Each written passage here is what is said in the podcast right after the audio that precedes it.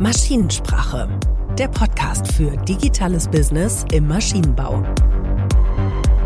Mit Smart Square Chef Alexander Niemann. Hallo und herzlich willkommen bei Maschinensprache. Mein Name ist Alexander Niemann und heute bei mir zu Besuch ist im Smart Square Hauptquartier die Geschäftsführerin vom OWL Maschinenbau e.V., Almut Rademacher. Hallo Almut, schön, dass du da bist. Hallo Alex, danke für die Einladung. Almut, dein Kalender ist so unglaublich voll, dass wir Probleme hatten, hier einen Termin zu finden. Das nehme ich mal als Einleitung dafür, dich zu fragen oder dich zu bitten, erklär doch bitte mal, was der OWL Maschinenbau e.V. genau ist, was er tut, was der Auftrag ist und warum dein Kalender deswegen so voll ist. Ja, gerne, danke. Ja, äh, der OWR Maschinenbau e.V. ist ein Verein für Maschinen- und Anlagenbauer aus der Region Ostwestfalen-Lippe. Dafür steht OWL, das muss man manchmal erklären. Ähm, und wir vernetzen Maschinenbauunternehmen, Anlagenbauer und Unternehmen, die in dem ganzen, in der ganzen Wertschöpfungskette drumherum sind, im vorwettbewerblichen Bereich und versuchen, die Menschen, die in den Unternehmen arbeiten, dazu zu bringen, sich auszutauschen, voneinander zu lernen, gemeinsam tolle Dinge auszuhacken. Und genau, das machen wir seit 20 Jahren. Wir werden dieses Jahr 20 Jahre alt und deswegen merkt man uns auch an, dass wir schon ein langes Vertrauensverhältnis untereinander oft haben und dass dadurch einfach eine gute Stimmung in den Veranstaltungen entsteht, weil man eine gute Basis hat, um sich einfach auf eine gute Weise auszutauschen. Und ich habe die große Ehre und das große Glück, dass ich den Verein leiten darf und habe deswegen als Hauptaufgabe, mit Menschen zu sprechen, zu hören, was die so machen, was die gerade antreibt, wo man vielleicht was unterstützen kann. Und dadurch kenne ich ganz viele Leute und dadurch habe ich viele Termine. Ja, was auch ganz gut ist. Also auf eurer Webseite ist auch das Thema Networking stark hervorgehoben und das ist letztendlich auch der Treiber gewesen, dass wir bei euch angeklopft haben vor ein paar Jahren mal. Du warst schon Geschäftsführerin. Ich weiß gar nicht genau, wie lange das her ist, dass wir da eingestiegen sind. Ewig lang. Ewig lang, genau. Allerdings nicht als Mitglied, sondern als assoziierte Partner. Das finde ich auch nochmal ein spannendes Spannungsfeld, was man da in so einem Verein hat. Wir so als Dienstleister, für die das natürlich einerseits so ein Fishing Round ist, Andererseits möchte man aber auch viel lernen und ehrlich netzwerken und da hilft es dann tatsächlich, wie toll ihr die Events gestaltet und das auch steuert und das, das filtert. Tolle Arbeit, wollte ich auch mal hier auf Band bringen. Vielen Dank. Vielleicht kann ich da aber einmal kurz auch gleich ja. was zurücksagen und sagen, dass ihr natürlich auch perfekte assoziierte Partner sozusagen seid, weil ihr euch auf eine tolle Art und Weise in den Verein einbringt, finde ich. Also wenn wir Gespräche führen mit in Anführungsstrichen Dienstleistern für die Maschinenbauunternehmen, dann sage ich ganz oft, ja, ihr könnt super gerne dabei sein, aber was wir gar nicht so gerne mögen, sind Unternehmen, die einfach nur mit so einem Bauchladen rumlaufen und sagen, das bieten wir euch an mhm. und ihre Vertriebszettel überall ablegen. Das funktioniert einfach nicht. Also das ist eine lange Erfahrung, das klappt nicht. Und was klappt aber, ist zu erzählen, was man gerade macht, wo man gerade Herausforderungen hat, wo Dinge schwierig sind. Und was ich bei euch einfach sehr, sehr schätze, ist, dass ihr immer auf uns zukommt, sagt, ey, ich habe hier folgendes Thema, können wir da nicht mal was angehen? Manchmal haben wir ein Verständigungsproblem zwischen unseren Maschinenbaukunden und uns. Woran könnte das liegen? Auch, dass ihr offen und ehrlich darüber sprecht, also habe ich dich auch kennengelernt, einfach auch offen Fuck-Ups mal anzusprechen, um das mal so deutlich zu sagen. Die, die seltenen Fuck-Ups. Die, die, genau, die so gut wie nie passieren. Ähm, aber dann auch, dann auch tatsächlich Maschinenbauer dazu zu kriegen, zu sagen oder zu erklären, warum das manchmal auch schwierig ist, einfach in der Zusammenarbeit. Das finde ich großartig, weil dann, das, da passiert dann genau das, was wir uns wünschen, nämlich, dass man dann ehrlich miteinander redet und am Ende auch zu Lösungen kommt und nicht nur beim Meckern stehen bleibt. Und die Art von Austausch ist auch der Grund gewesen, dass wir eigentlich zu euch gekommen sind und jetzt auch den, den Bogen in Richtung Digitalisierung zu schlagen, was ja das eigentliche Thema heute ist. Wir wollen uns ja nicht nur über den Verein unterhalten. Wir haben uns so gedacht, das müsste ein riesengroßes Thema sein. Wir hatten halt Projekte in dem Bereich gemacht schon, auch für Maschinenbauer und haben dann die Erfahrung gemacht im Vertrieb. Manchmal ist es doch schon schwierig, das anzusprechen. Das ist gar nicht so selbstverständlich, wie wir das so aus unserer Perspektive empfinden, dass alle jetzt eigentlich eine IoT-Plattform haben wollen und ihren Kundendienst verbessern möchten. Und mir ging es in erster Linie ums Lernen tatsächlich und das hat ganz gut geklappt. Und das ist auch der Grund, warum du heute hier bist ich würde gerne einfach nochmal ein bisschen was von deiner Perspektive auf dieses Digitalisierungsthema abgreifen, weil ich kann zwar einzelne Unternehmer hierhin einladen, aber du hast einen viel vollständigeren Blick auf ganz viele Unternehmer, Unternehmerinnen in dem Bereich. Stellst du irgendwie eine Verschiebung fest in deinen Jahren jetzt im Verein mehr zum Thema Digitalisierung hin, als das vorher der Fall war? Weil es gibt ja noch andere Themen, die ihr besprecht, ne? Mhm. Genau, das können wir aber jetzt super gerne mal rausnehmen als ein Beispielthema. Wir machen auch noch viele andere, aber das ist ja ein sehr, ein sehr schönes prototypisches Thema, finde ich. Also als ich angefangen habe, im Verein zu arbeiten, ist jetzt schon sieben Jahre her, da war das so gerade der heiße Scheiß. Also da ging's ab, überall musste Digitalisierung dran, jedes Wort wurde mit 4.0 irgendwie geadelt. Was, was war irgendwie schon absurd irgendwann.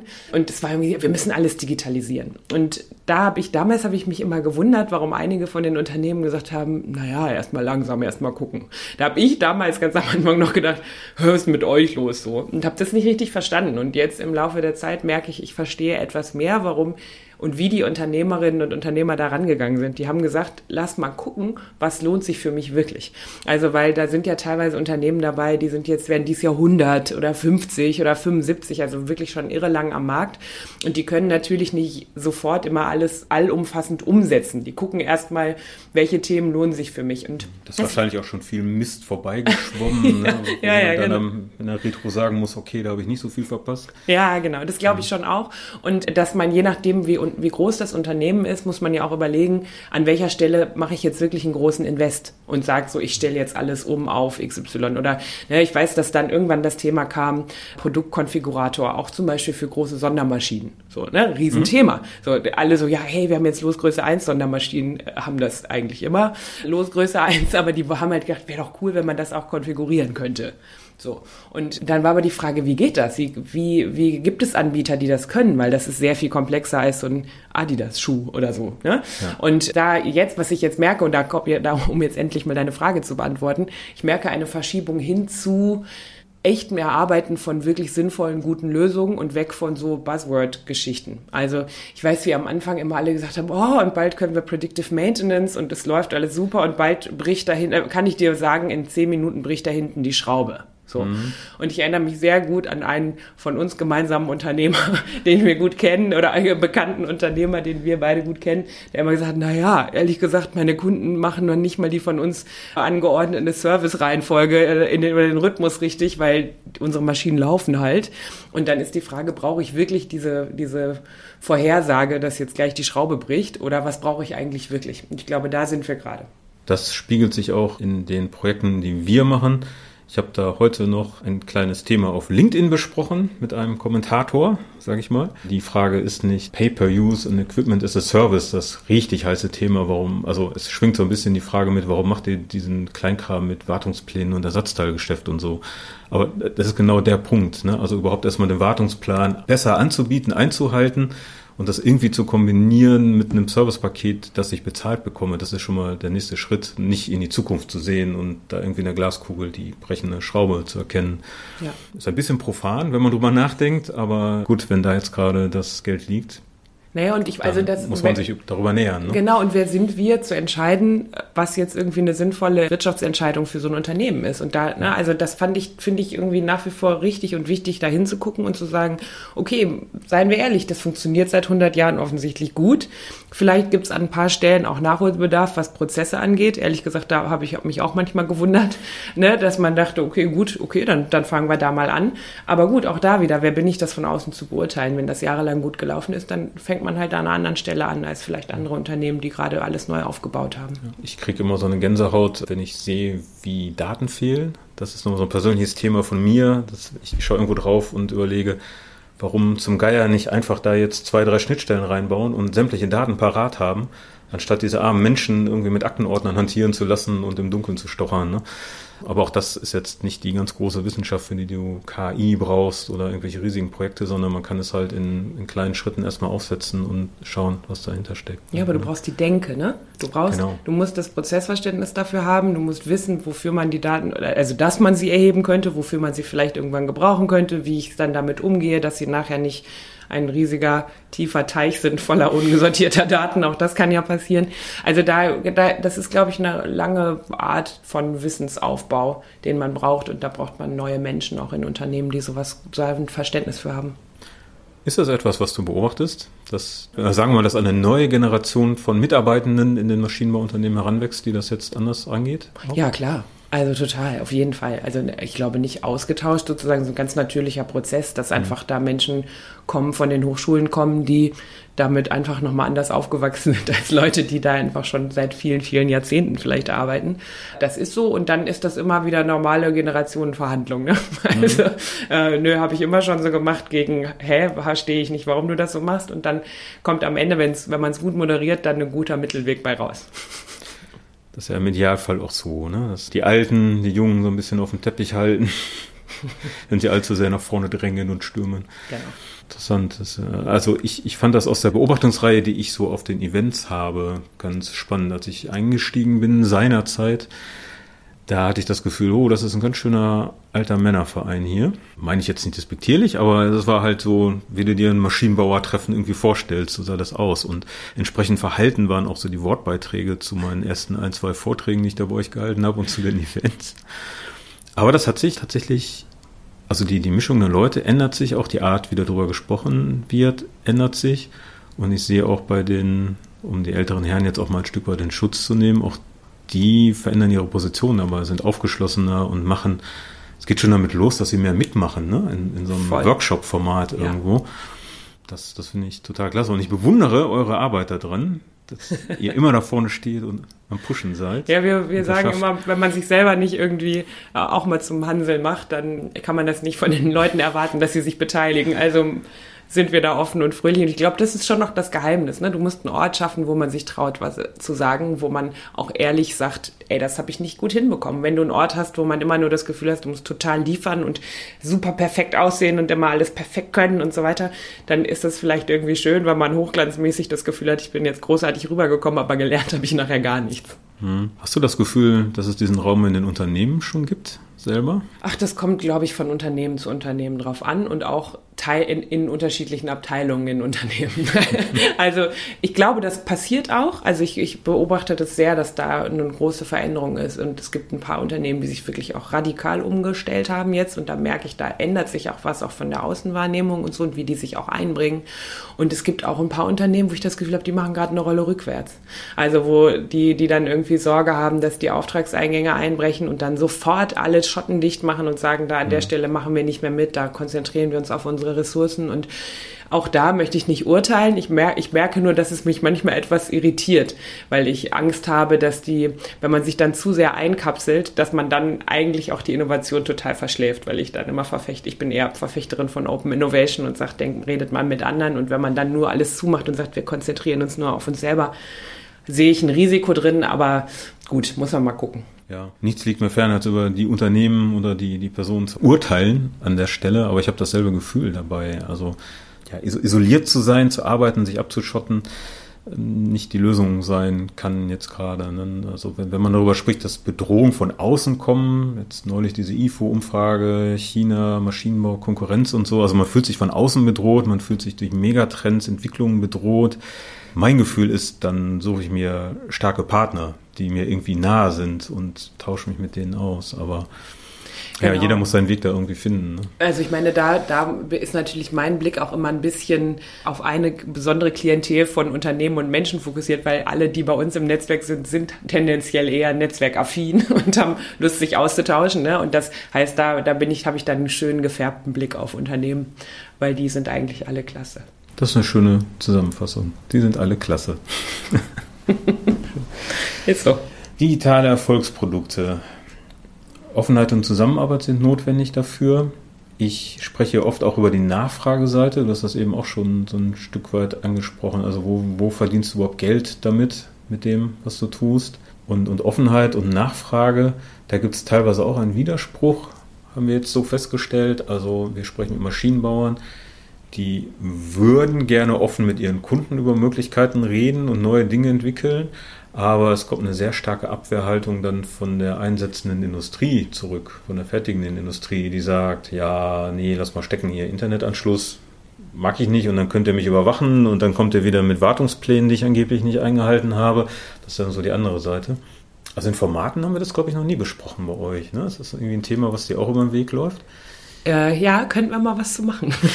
ist mir absolut schon ganz oft passiert, dass mir das über den Weg gelaufen ist. Und viele, viele Unternehmen sagen, jetzt haben wir für unfassbar viel Geld irgendein Programm noch für die Maschinen oder so entwickeln lassen und unsere Kunden nutzen das nie. Also das passiert schon häufig. Und ich glaube, das ist wahrscheinlich, also ohne dass ich da jetzt Expertin bin, aber ich befürchte oder ich vermute, dass da unterschiedliche Dinge mit reinspielen. Ne? Also A ist der Aufwand, den man als äh, Endkunde da reinstecken muss, um zu verstehen, wie das Programm funktioniert, so viel wert, um am Ende dann eine Verbesserung irgendwie zu bekommen. Das kann das eine sein. Das andere kann sein, dass die Leute, so wie du gerade schon angedeutet hast, Angst haben, überwacht zu werden. Ist ja vielleicht auch nicht ganz unberechtigt. Dann hast du immer die Schnittstellenthematik. Dann hast du immer die Frage, welche Personen nutzen die Maschine, welche nicht. Ne? Wie, was sind das für Menschen? Sind die für sowas affin und so weiter? Wie passt das insgesamt in den gesamten Maschinenpark, der bei den Unternehmen steht? Also da gibt es, glaube ich, viele verschiedene Faktoren, ohne das jetzt final durchdacht zu haben. Äh, aber das darf man nicht außer Acht lassen, glaube ich. Weswegen es gut ist, im Entwicklungsprozess schon mit den Endkunden zu sprechen. Du predigst hier gerade eigentlich unser Buch. ich trage Eulen nach Athen. Ja, genau. Das finden wir auch. Nein, das ist keine Meinung. Das ist einfach unsere Erfahrung. Du musst sehr frühzeitig wirklich alle Anwender mit einbeziehen und den Prozess komplett im Auge haben und sehr zeitnah steuern.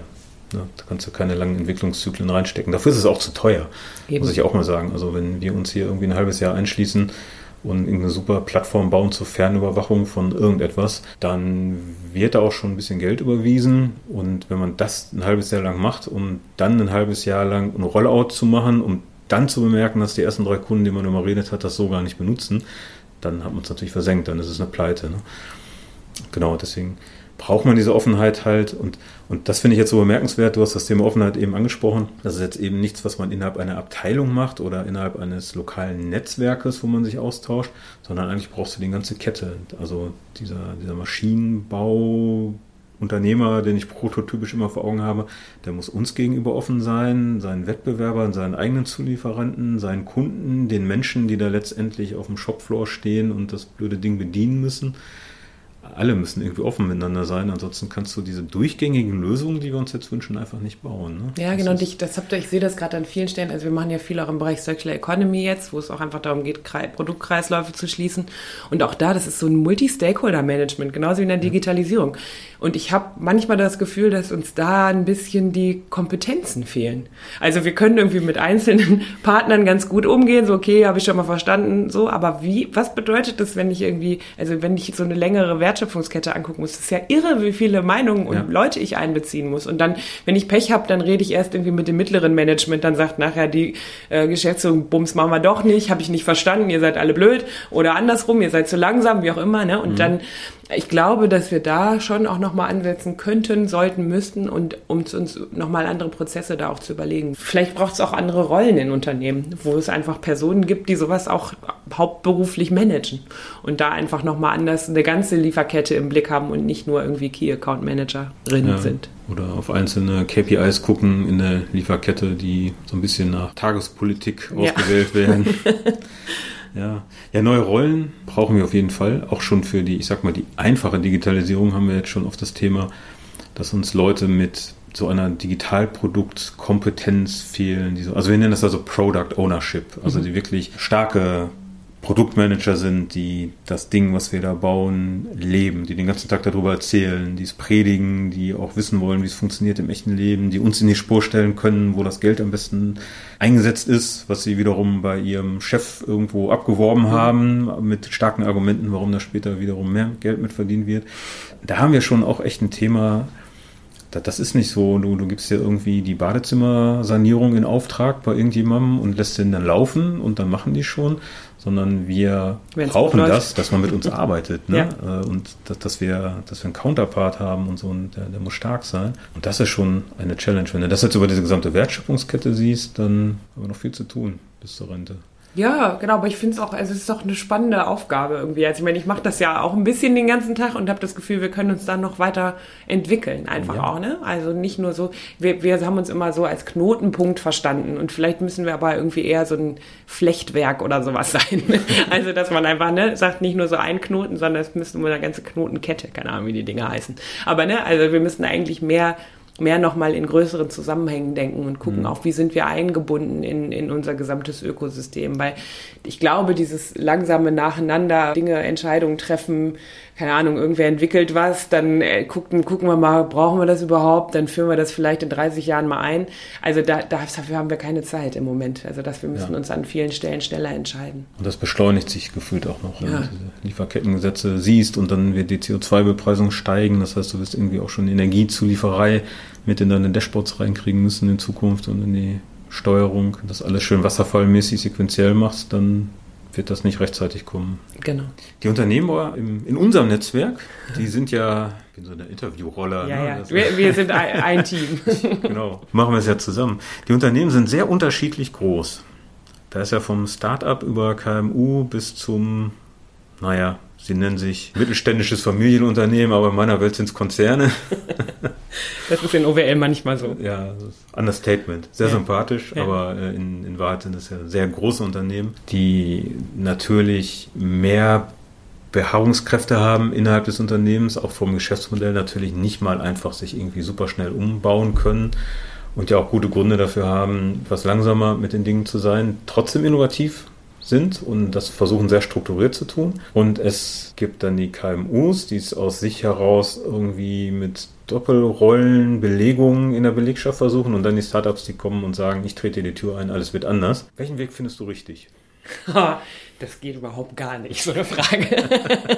Also, aber netter Versuch. Also ich glaube, das ist ja jetzt auch ein bisschen, ein bisschen wohlfeil so zu antworten, aber es ist einfach so, glaube ich. Es sind ganz normale Entwicklungsschritte. So, einige bleiben einfach beim Startup stehen, andere sind dann irgendwann KMU und bleiben das auch, bleiben das vielleicht auch aus gutem Grund. Da habe ich auch schon oft drüber gesprochen, die einfach sagen, ganz ehrlich, mehr als 100 Leute möchte ich gar nicht haben bei mir im, im Unternehmen, mhm. das reicht mir. Ähm, und die, die irgendwann sagen, nö, wir, wir treten jetzt die Weltherrschaft an und versuchen das zu machen. Und da ergeben sich immer wieder neue Herausforderungen. Und auch, ich merke auch, wie in den großen Konzernen an vielen Stellen manchmal ein bisschen eifersüchtig auf die Startups geguckt wird oder auf die KMU, wo es, wo Entscheidungsprozesse manchmal schneller gehen, mhm. die dann also wir hatten jetzt einen ganz tollen Vortrag beim letzten Fachkongress, wo eins von diesen großen Unternehmen auch Vortrag gehalten hat und einfach auch ein bisschen so aus dem Nähkästchen geplaudert hat und gesagt hat, wir machen manchmal Veranstaltungen, wo wir wie, wie so kleine äh, Start-up-Gruppen im Unternehmen entwickeln lassen und die auch wirklich mal laufen lassen und denen Zeit dafür geben und so. Also wo wirklich dann alle untereinander auch voneinander lernen und wo ich manchmal auch, und ich, also manchmal, wenn ich mit den Startups rede, denke ich auch mal, so, jetzt setz dich erstmal hin und bist erstmal nicht ganz so frech und denkst dir, okay, klar ist das KMU vielleicht an manchen Stellen nicht ganz so hip und cool wie du, aber die sind halt seit 100 Jahren am Markt. Wie lange bist du am Markt? Gar nicht. Ach so, okay. Dann fangen wir jetzt noch mal von vorne an und ne, lass uns einfach auf Augenhöhe und fair miteinander reden. Und das ist, glaube ich, ein wichtiger Punkt an der Stelle. Ja, Entschuldigung für die böse Frage. Ist okay. Ich hatte mir so eine vermittelnde Antwort erhofft im Sinne von, es gibt viele verschiedene Wege. Und jeder muss Was hättest du gemacht, wenn ich gesagt hätte, seid alle ein Konzern? Dann hätte ich vielleicht widersprochen. Weil auf dem Weg sind wir hier auch nicht als Smart Square. Das kann ich mir Fast. aber auch nicht vorstellen. ah. Nee, ich wäre dann eher so die Kategorie von, nee, möchte ich nicht. Das wird mir zu, zu schwierig hm. zu steuern. Man muss so eine Wohlfühlgröße irgendwie finden und ich denke auch tatsächlich, also ich urteile da gar nicht mehr drüber. Ich habe das immer, ich, altersweise vielleicht. Ne? Früher hatte ich auch starke Meinungen, die sich immer an dem orientierten, wo ich gerade selber so gestanden habe. und jetzt inzwischen bin ich auf so einer Ebene angekommen, wo ich glaube, die verschiedenen Welten so weit zu verstehen, dass ich jeweils sehe, warum sie so sind, wie sie sind und dass es auch gut ist, dass wir diesen Mix haben, mhm. letztendlich auch. Was mich vielleicht am ehesten noch geärgert hätte, in der nicht allzu fernen Vergangenheit, das fängt an, sich aufzulösen, nämlich dieses geschlossene, arrogante Auftreten, was es vor nicht allzu langer Zeit noch sehr häufig gegeben hat. Das haben wir zum Beispiel bei dieser Keynote auf dem Fachkongress, den du gerade angesprochen hast, gar nicht gesehen.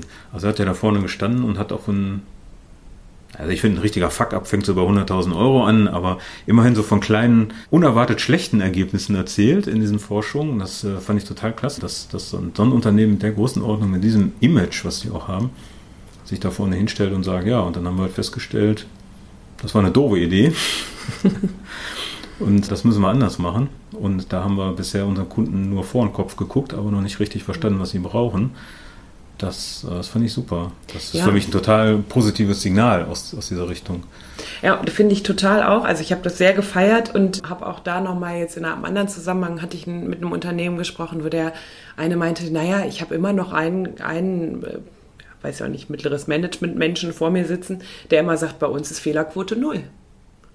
So, und wo ich so dachte, ja gut, dann fang doch mal an, irgendwie unter deinen Teppichen zu kehren und mal ganz kurz zu gucken, was die Mitarbeiter da hingeschoben haben, vor lauter Angst dir zu erzählen, dass irgendwas passiert ist. Weil welcher Tag läuft bitte jemals mit Fehlerquote null ab, wenn ich mir überlege, was bei mir heute alles schon schiefgelaufen ist. So, naja, so ist das halt. Wir sind halt Menschen. Und erst recht, wenn du irgendwie innovativ sein willst und Dinge nach vorne tragen willst, dann musst du Fehler machen dürfen. Du wirst sie machen.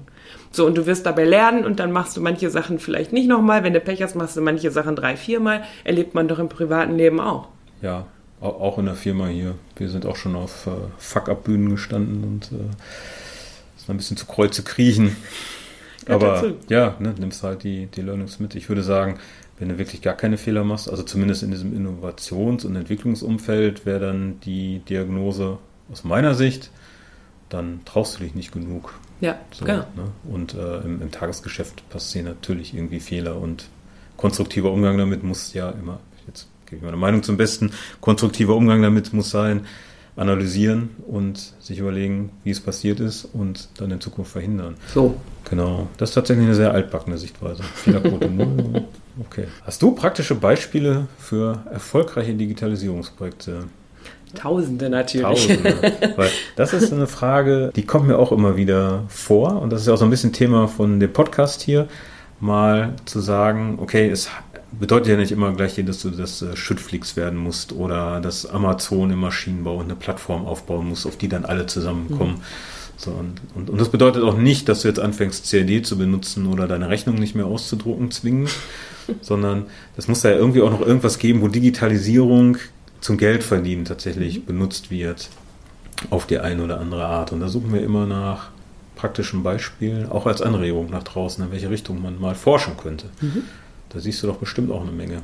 Ja, ich habe jetzt ein aktuelles Beispiel, wo tatsächlich zwei, ein, ein Partner von uns und ein ordentliches Mitglied von uns aus dem Verein zusammen was umgesetzt haben von einem produzierenden Unternehmen, die immer mal wieder irgendwie Retouren bekommen, wo die Produkte dann aus irgendwelchen Gründen irgendeinen Fehler haben. Und bisher einfach das alles händisch organisiert wurde und der assoziierte Partner hat denen eine Lösung gebaut, wo eine KI guckt, was wahrscheinlich der Fehler an dem Teil ist und mit relativ hoher Prozentzahl, ich glaube 80 Prozent oder so, schon der Vorschlag, den die KI macht, dann der richtige ist. Das spart natürlich enorm viel Zeit und die haben dann da noch so ein hübsches kleines Zusatzprogramm drumherum gebaut, wo dann auch gleich ein Kostenvoranschlag verschickt wird und so. Ne? Also das erspart einfach Zeit und ist für das Unternehmen eine große Hilfestellung. Solche, solche Dinge habe ich ja häufiger in letzter Zeit gesehen, wo sowas einfach gut funktioniert, KI eben auch. Genau, also das finde ich ein ganz schönes Beispiel, wo ich auch so gemerkt habe, so, so auch ein klassisches mittelständisches produzierendes Unternehmen hier aus der Region, die dann einfach solche Wege auch gehen. Das hat mich sehr gefreut. Und ein anderes Beispiel ist eine Lösung, die ich letztens gehört habe, wo mit, auch mit KI Produktionsprozesse optimiert werden, wo versucht wird, unsichtbare Ineffizienzen in der Produktion sichtbar zu machen und dann auch möglichst schnell zu eliminieren. Und die Beispiele, die ich da gehört habe, da hat mich auch einfach mir manchmal der Kopf geschlackert, wo ich so dachte, okay, ihr habt es echt geschafft, 30 Prozent Effizienzsteigerung mit einem so einem Durchlauf das anzugucken, zu machen. Da denkt man ja erst, was habt ihr denn vorher gemacht in dem Unternehmen?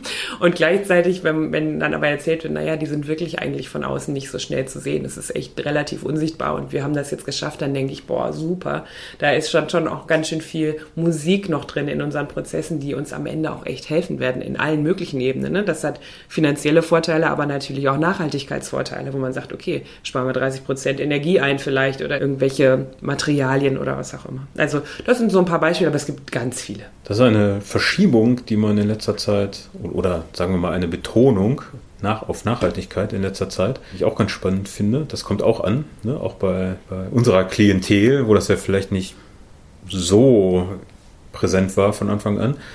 Aber da zuletzt haben wir zum Beispiel Themen gehabt, wie viele Fahrten sind eingespart worden. Ne? Also, äh, dass du 60 Prozent der Servicefahrten tatsächlich dir kneifen kannst, wenn du anfängst, ein klein wenig Fernwartung zu machen und mal Ferndiagnose zu betreiben. Und das ist noch nicht die ganz große KI-Magie, die wir da treiben, sondern das sind tatsächlich äh, eigentlich noch low-hanging fruits, müsste man sagen, wenn man einfach mal anfängt, die Daten zusammenzuführen und zu analysieren und sich anzuschauen. Da sind wir wieder an dem Punkt, ne? Wir sind wieder an dem Punkt, du musst jetzt nicht gleich das ganz große neue genau.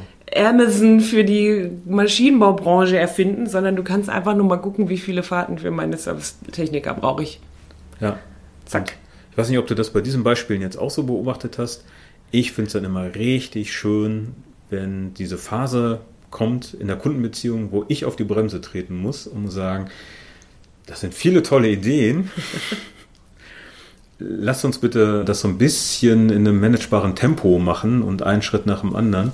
Zum einen, weil wir gar nicht immer so schnell liefern können und zum anderen auch, damit wir jetzt nicht über die eigenen Füße stolpern dabei und auch weiterhin darauf achten, was wir da tun und ob das Erfolg hat. Aber es regt einfach an, ne? die, die Kreativität kommt dann. Ich komme schon wieder auf Offenheit. Das ist immer auch eine Funktion der Offenheit. Erst wenn man offen und zusammenarbeitet, kommt diese Kreativität da rein. Hm. Und und das braucht Vertrauen. Und ja. das, so wie du es gerade sagst, da ist genau das Richtige. Du musst dann einfach auch weiter vertrauensbildende Maßnahmen machen und nicht wie diese typischen Vertriebler, ja, ja, okay, super, können wir alles liefern, machen wir ihnen alles in drei Minuten, so, sondern zu sagen, hey, Schritt für Schritt, wir machen das fair, bodenständig, anständig und wir gucken, ob das nach wie vor gut ist für euch. Und das, ich bin mir sicher, das wird euch auf Dauer gut tun, sich so zu verhalten. Mhm. Weil das sonst, du, Offenheit ist toll und wenn du irgendwann merkst, du wirst dauernd irgendwie übers Ohr gehauen, die Leute sind nicht fair mit dir, hörst du damit auf ich kenne so ein paar Unternehmen, die gesagt haben, nö, ich habe viermal so ein Projekt gemacht, war alles schrecklich, mache ich nie wieder. Mhm. So. Und das ist natürlich furchtbar. Das darf nicht passieren aus meiner Sicht. Da müssen wir drauf aufpassen, dass das Vertrauen nicht missbraucht wird. Ein, einen, einen starken Impuls in dieser Richtung habe ich neulich auch in einem unserer Formate gespürt, dieser Erfahrungsaustausch zum Thema Chat-GPT. Das war ja auch so, es ist gerade gehypt, es ist ein riesen Buzzword. Man traut sich schon kaum zu sagen, dass man in dieser Richtung gerade was macht, weil eigentlich machen es ja alle. Ja. Und wir haben da aber ein klein wenig auch so als Anfänger davor gestanden, ein bisschen drin rumgeprokelt und ich habe es ja auch gar nicht anders kommuniziert, als wir haben da mal was probiert und wir würden jetzt gerne mal im Netzwerk besprechen, was sind so eure Ideen, Fragen, kritischen Anmerkungen? Wo muss man noch hingucken?